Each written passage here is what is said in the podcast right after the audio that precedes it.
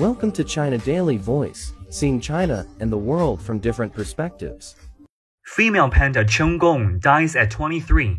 The sudden death of an elderly female giant panda named Gong, mother of the popular panda star Hua Hua, as well as the actual mother of the major character Po in the US animation Kung Fu Panda, at the Chengdu research base of giant panda breeding in southwest China Sichuan province, shocked panda fans nationwide and sparked heated discussion online on Monday. The research base announced the death of the panda on late Sunday, saying that the female panda passed away at the panda house on Sunday morning at the age of 23, equivalent to a 70 to 80 year old human. According to a statement released by the research base on Sunday night, Gong had been consuming bamboo normally in recent days, and her fecal matter and body weight were normal. Her fur was bright, and her overall condition was good. Breeders on the night shift noted Cheng Gong was in good condition on Saturday night. She was found dead lying on her left side. Her body was stretched, surrounded by a large quantity of outer skin of bamboo shoots she had consumed the night before, with no abnormal observations made within her habitat, the statement said.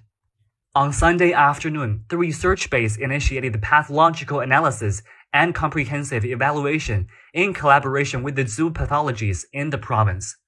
According to media reports, Cheng Gong was born with twin sister named Cheng Ji on September 11, 2000 at the research base.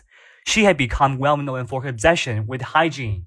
The topic of the sudden death of Cheng Gong trended on China's social media platforms across Monday morning, with over 2.41 million netizens expressing condolences to the hero panda mother who gave birth to nine cubs, including the popular stand panda He Hua, more commonly known as Hua Hua at the research base. As of Monday morning, over 8,700 netizens left messages on Sina Weibo praising the hero panda mother who had contributed to panda breeding throughout her entire life. They also called for the early disclosure of the cause of death. Other netizens were shocked that Cheng Gong had reached such an old age since she gave birth to just three years ago to the youngest twin cubs, He Hua and He Ye, on July 4th, 2020. That's all for today. For more news and analysis, buy the paper. Until next time.